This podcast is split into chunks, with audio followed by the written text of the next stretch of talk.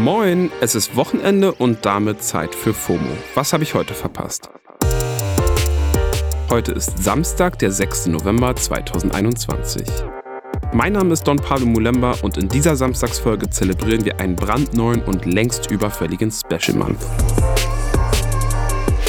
Heute geht es um den Hip-Hop History Month und den Einfluss der Hip-Hop-Culture auf unser aller Timelines.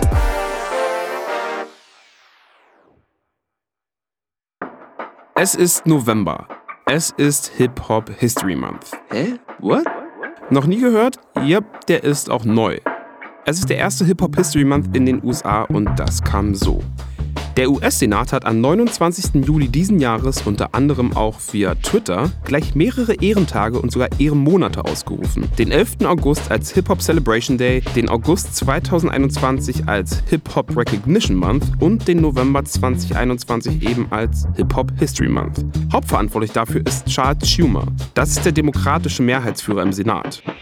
Schumer findet die Entscheidung längst überfällig. Der Senat stellt heraus, dass Hip-Hop verschiedene Altersgruppen, Ethnien, Religionen, Orte, politische Parteien unabhängig vom sozioökonomischen Status miteinander vereint. Allerdings wurden die Feiertage vorerst nur für 2021 anerkannt. Es bleibt also unklar, ob sie sich wiederholen werden. Schumer hat jedenfalls gesagt, ich bin stolz darauf, die Geschichte des Hip-Hop und seinen anhaltenden Einfluss mit dieser Senatsresolution zu würdigen, die die Entwicklung der Hip-Hop-Kultur und den enormen Einfluss, den sie auf unsere Gesellschaft hatte, anerkennt. Geilo. Allerdings muss sich Schumer in einem Punkt ergänzen. Hip-Hop hatte nicht nur Einfluss, sondern hat noch immer einen krassen Einfluss auf unser Leben. Also wenn ich auf mein Leben schaue, ist Hip-Hop da an fast allen Bereichen zu spüren. Mode, Kultur, Medien, Filme und natürlich halt Musik, die ich seit meiner Kindheit höre. Und wenn ich in meinen Timelines schaue, sieht das nicht viel anders aus. Hip-Hop-Größen wie Kanye West oder Megan Thee Stallion müssen nur irgendwas posten und meine ganze Timeline steht Kopf. Kein Wunder, dass Hip-Hop bei FOMO fast jeden Tag Thema ist. Doch warum ist das so und wie ist Hip-Hop überhaupt entstanden? Dafür habe ich unter anderem mit dem Musikjournalisten Falk Schacht gesprochen, der richtig Ahnung hat. Hallo, mein Name ist Falk Schacht. Ich bin seit 25 Jahren Medienschaffender, speziell im Musikjournalismus und dort speziell im Bereich Hip-Hop unterwegs, weil ich Teil dieser Kultur bin seit seitdem ich ein Kind bin, weil ich damit aufgewachsen bin, weil ich das Glück hatte, dass in meiner Familie ähm, diese Musik, die Kultur und alles, was damit zusammenhängt, stattgefunden hat. Hi Falk, also ich habe nur in Anführungsstrichen den Hip-Hop der 90er Jahre miterlebt. Das ist für mich oldschool.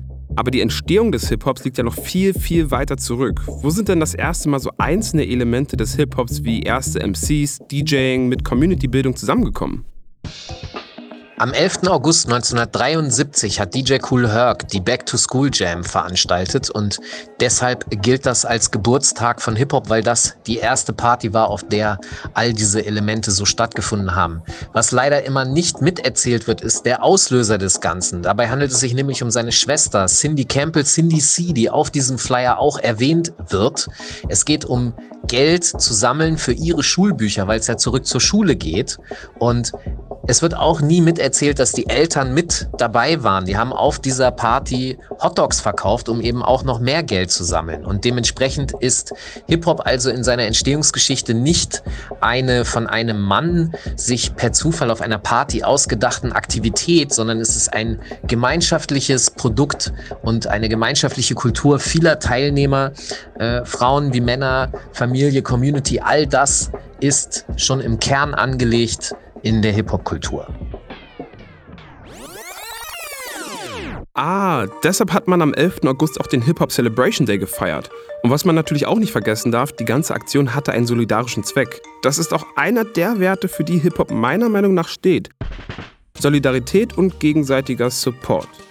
Wie schon erwähnt, ich bin mit dem Hip-Hop der 90er Jahre aufgewachsen. Also klar, ich war da noch ein ziemlicher Hosenscheißer, aber das war halt eben die Musik, die mir mein Vater mitgegeben hat. Fugees, Nas, Wu-Tang Clan oder Slick Rick. Und deshalb würde ich aus meinem Empfinden heraus behaupten, dass Hip-Hop vor allem für Antirassismus, Klassenkämpfe und Emanzipation steht. Irgendwie war Hip-Hop für mich auch so eine Art Anker zu meinen Wurzeln. Ich weiß nicht, wie ich das besser beschreiben soll, aber ich bin halt in einer brandenburgischen Kleinstadt geboren, in der fast alle weiß waren.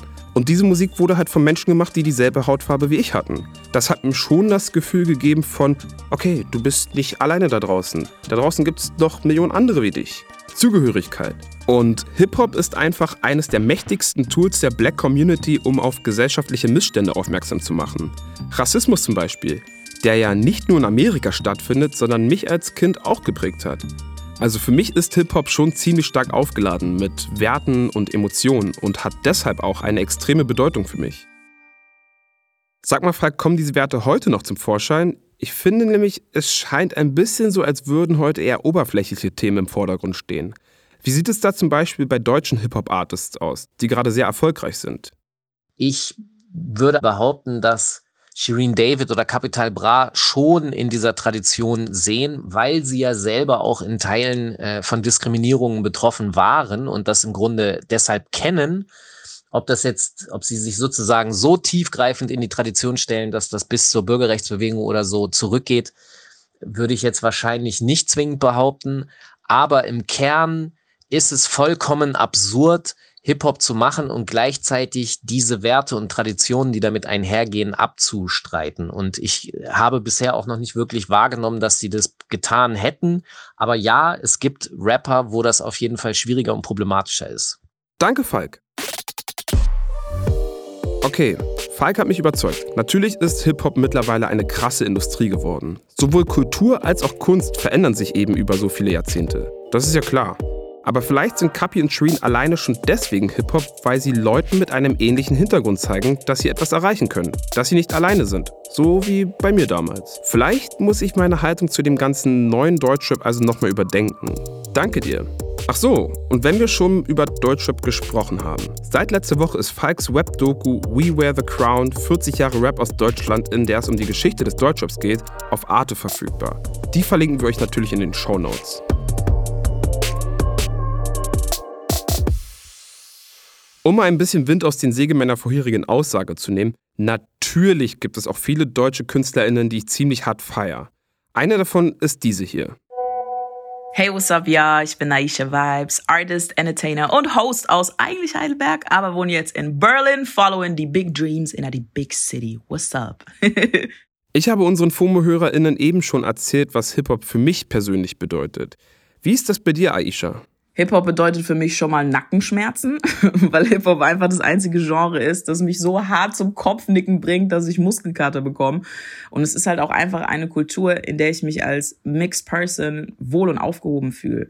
Also ich glaube nicht, dass wenn ich auf ein Schlagerkonzert gehe, auch nur annähernd Menschen in der Crowd oder auf der Bühne sehe, die aussehen wie ich. Und wir wollen uns ja alle irgendwie dazugehörig fühlen und wünschen uns eine Community, die sich mit uns ähm, identifizieren kann oder mit der wir uns identifizieren können. Also Hip-Hop ist für mich auch einfach ein Stück Zuhause. Zuhause, das trifft's verdammt gut. Und inzwischen ist dieses Zuhause fast überall zu finden. Zumindest meine Feeds und Timelines sind ständig voll damit. Die Musik auf TikTok, die Sneaker und Klamotten auf Insta, die Sprache auf Twitter, das kommt ja alles irgendwie von Hip-Hop. Was denkst du, wie Hip-Hop die Kultur auf Social Media beeinflusst? Social Media ist halt safe sowieso schon meiner Meinung nach eine der einflussreichsten Dinge heutzutage. Ich muss sagen, bringt auch sehr viel Negatives mit sich, darf man nicht vergessen, weil wir haben die Mucke halt damals noch durch Radio oder CD-Player oder MP3-Player auf dem Schulhof gepumpt und hingen nicht alle so mit den Augen in unseren Handys. Schon erschreckend, wie das jetzt geworden ist. Aber klar, hilft natürlich auch auf andere Art und Weise die Kultur zu spreaden und mehreren Leuten näher zu bringen oder ihnen auch damit zu helfen. Ist ja nicht nur alles, I'm a fuck your bitch and give money type shit, sondern es gibt ja auch extrem wertvolle und helfende Lyricists und Hip-Hop-Artists, die über Struggle reden, mit dem sich viele Menschen identifizieren können und dadurch dann halt auch nicht mehr so alleine fühlen. Yep, also da bin ich ganz bei dir. Allerdings gibt es diesen ganzen Scheiß ja auch trotzdem. Also KünstlerInnen, die nichts anderes machen, außer I'm a fuck your bitch and get money type shit. Und da denke ich mir manchmal, yo, wenn das die Kids hören, Leute, ihr habt ein bisschen Verantwortung. Wie ist es bei dir? Empfindest du so etwas wie Verantwortung gegenüber der Hip-Hop-Culture selbst? Ja, ich fühle mich extrem verantwortlich, weil eben auch durch Social Media inzwischen jeder einfach Hip-Hop oder Rapstar werden kann, egal ob Talent oder Vibe besteht oder nicht. Und für mich persönlich ist sehr viel extrem aufgesetzt und unauthentisch, was ich höre und sehe. Und irgendwann habe ich mir einfach gedacht, ey, anstatt mich drüber aufzuregen, dass es inzwischen so viele Culture Vultures gibt, muss ich einfach nach vorne steppen und Alternativen bieten im Endeffekt macht sowieso jeder, was er will und ist auch okay, aber ich fühle mich verantwortlich, mehr Authentizität, Realness und Original Vibes einfach dieser Hip-Hop-Kultur zu spreaden, anstatt mir das alles nur anzusehen und mich teilweise in der Kultur, die ich sehr claime, sogar beleidigt fühle. Und was willst du mit deiner Musik noch weitergeben? Die Werte meiner Kunst, die ich vermitteln will, sind auf jeden Fall Empowerment, Independence, Selbstsicherheit und das gefühlte Not take shit from nobody. Und low-key will ich halt auch, dass alle Nackenschmerzen vom Kopfwippen bekommen. Vielen Dank, Aisha, nicht nur für deine Perspektiven in unserer heutigen Folge, sondern auch für deinen Einsatz for the culture. He dropped this mic, so went the glory, and this is the way I have to end the story. Leute, das war eine leicht abgeänderte Zeile aus dem Song Children's Story von Slick Rick. Und in diesem Sinne verabschiede ich mich bei euch. Das war's für heute mit FOMO und wir hören uns am Montag wieder hier auf Spotify. FOMO ist eine Produktion von Spotify Studios in Zusammenarbeit mit ACB Stories. Folgt uns auf Spotify und lasst euch nicht ärgern.